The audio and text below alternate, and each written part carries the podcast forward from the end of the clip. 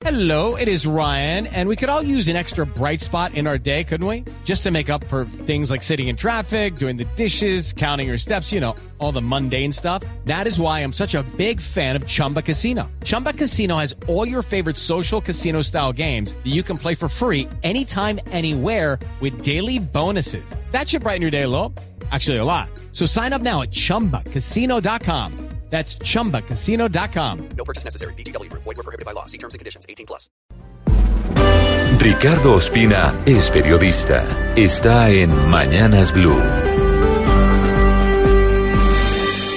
Son las 6 de la mañana y 34 minutos. Esta semana debe comenzar en firme el uso de drones y de vehículos tipo oruga para intentar una mayor efectividad en la erradicación de cultivos ilícitos, luego de su aprobación en el más reciente Consejo Nacional de Estupefacientes. En teoría, el uso de estas dos tecnologías busca utilizar el temible glifosato o Roundup, como es conocido este herbicida en Estados Unidos, de manera focalizada, cumpliendo el fallo de la Corte Constitucional que prohíbe su uso masivo e indiscriminado o a alturas como las que alcanzan los aviones de fumigación. El campanazo de alerta para que todas las entidades del Estado comenzaran a moverse hacia estas alternativas fue el preocupante informe de Estados Unidos, que tasa en 209 mil las hectáreas de cultivos de hoja de coca en 2017, una cifra preocupantemente histórica.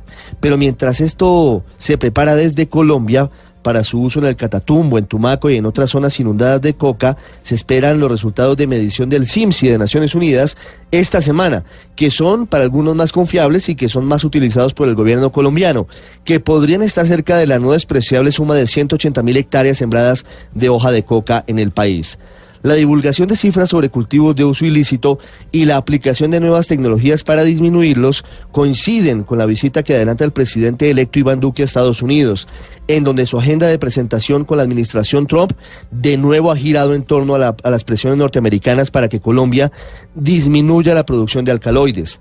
Varios elementos importantes. Estados Unidos debe aportar más en la lucha antidrogas pero en la prevención, porque el aumento de más del 80% en el consumo de cocaína en los últimos cinco años así lo demuestra, ha sido admitido en los recientes informes. Adicionalmente, una de las claves de la lucha antidrogas es que no puede tener únicamente un enfoque represivo. El general Oscar Naranjo, vicepresidente de Colombia, advirtió en entrevista con el periódico El Tiempo que ni el glifosato ni la erradicación forzosa sin alternativas para los campesinos pequeños cultivadores es exitosa. Por eso el reto para el presidente Duque será enorme.